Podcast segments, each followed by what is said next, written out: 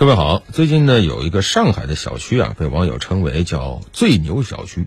什么小区呢？上海中原两湾城啊，有多牛呢？说他不光炒掉了物业，还成功的告了物业追回四千多万元啊。呃，怎么会有这个官司呢？就是最近啊，这个小区的业委会啊发布了一个公告，被网友发现了，说经过两年诉讼期啊，法院的多轮庭审。这个中原两湾城的业委会对前一任物业公司中远物业的诉讼一审判决结果出炉了，说这个中远物业要返还全体业主四千万元，啊，然后要在法院判决生效之日起十日内向小区全体业主返还过去二十年间多项费用的结余。你看高物业赢了，得赔四千万，嗯，所以很多网友说这个是最牛小区啊。这个官司的原告和被告呢，分别是上海。中原两湾城小区的第三届业委会，以及中远物业啊，这个案由是物业服务合同纠纷啊。这个物业呢是中原两湾城开发商留下的一个前期物业，为这个小区服务了近二十年。那么官司呢是一月三十一号判决的，说这个被告中远物业要返还不应由业主承担的成本与费用，共计四千万。这个数字是这么来的，这些钱包括。物业管理费用的结余、停车管理费用的结余、公共收益分成的结余，还有新增划线车位收入结余这四部分。这官司啊，还有一个就是受理费，大概三十五万，其中呢有二十多万是中远物业作为被告他要负担的，所以累计啊是四千零二十万元。如此一个庞大的金额啊，又涉及到这个业委会和物业，所以很多人都关注啊。呃，然后查了一下啊，其实最开始啊。告的还厉害，原告此前诉讼请求要求被告返还的总金额是超过了六千两百万元，然后也告了好久了，历时两年啊，在二零二一年，当时这个中原两湾城业委会就向普陀区人民法院递交了诉状，然后法院立案受理，挺不容易啊，这官司打的啊，说这个庞大的金额是普陀区人民法院根据诚信、公平、合理等价的民事活动原则，然后来算的。为了打赢这个官司，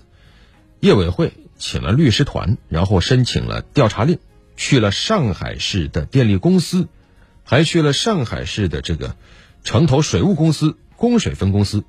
调查了历年的电费、水费的数据，然后呢，又请了相关的公司调查了历年的停车数据，那然后再根据业委会提供的相关证据，还有中远物业提交的历年的这个单方审计报告去找。有没有破绽？有没有矛盾？最后，去推算出中远物业应该返还小区业主的资金数额，啊，所以是相当相当难打的一个官司。要说这个事儿呢，它是上海楼是一个非常典型的案例，甚至对全国的很多小区都有借鉴意义。啊，这个小区它在上海普陀区苏州河畔，啊，有三十六栋。高三十多层的联排大楼，前后开发长达十年之久，整个小区容纳了近五万多居民，相当于一个小县城了。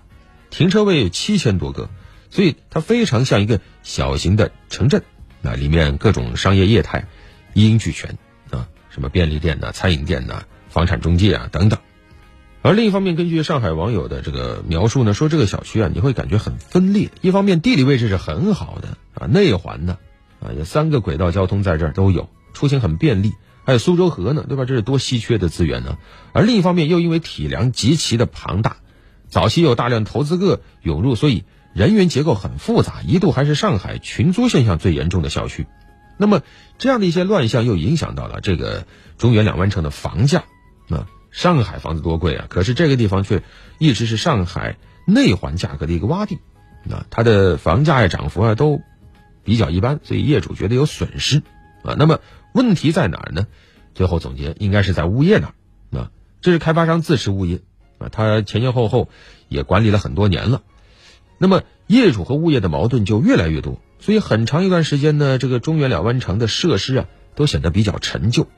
尤其有一个事儿引爆了矛盾，就是二零一七年当时。物业曾经公布过啊，一些楼栋上半年整个公共收益只有两分钱，就整个就是糊涂账啊，账目的收支啊就太乱了。所以后来这个小区的业主们就决定换物业公司。那紧接着又扯皮，就很多地方都非常熟悉的，想换物业很难啊。这个以前的物业中原物业不愿意离场，就反击，还把成立的业委会告到了法院。啊，之后就告过来告过去，才有了这样一个轰动的物业服务合同纠纷案啊。怎么说呢？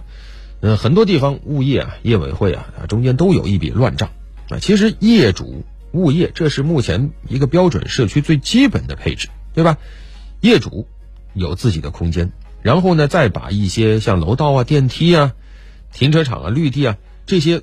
共有的物业或者说共有的财产。交给物业公司打理，按道理来说，双方应该是互相协作，把这个小区给管理好、服务好、运营好。但现实是，往往小区的业主和物业他不和谐，啊，经常有矛盾，然后沟通又极其不畅，有了矛盾，有了纠纷，又没有去化解的这种渠道，啊，所以太多太多什么服务不到位啊，资金使用不透明啊，服务态度差呀，一些矛盾经常引爆，而直到有这样一个。标志性的案例，啊，这个小区案例比较特殊，因为它这个小区体量确实很大，而且前后历时二十年，所以会有这么庞大的一个公共收益的数额。但是我们要说其他的小区，你想这样复制难在哪儿？主要是诉讼，诉讼有成本，而且往往物业纠纷它会涉及到那么多业主，想形成一个统一意见都很难，而一般的业委会恐怕也很难负担诉讼的时间成本、金钱成本，所以实质上。业主和物业往往是不平等，但其实你说有矛盾，真的要通过诉讼吗？刚才说了，诉讼是不得已而为之啊。很多矛盾往往是沟通不畅，如果能在平时化解，其实对于公司、对于业主来说都会是一件好事儿。但关键就在于，因为各种因素的掣肘，有时候业主想参与社区管理，他的积极性得不到维护，他的渠道其实也是受阻的。而至于物业公司，往往好像很多部门都能管他啊。对他也有一些明确的法律规定，但是你这样问，到底谁该管他，又不知道谁主抓，啊，然后对于物业违规后的法律责任处罚措施，现在有，但是仍然不够细致，不够好操作。只有把这些短板都弥补了，那也许将是这次这个天价的物业官司能带给大家最好的启示。好了，本期就聊这么多。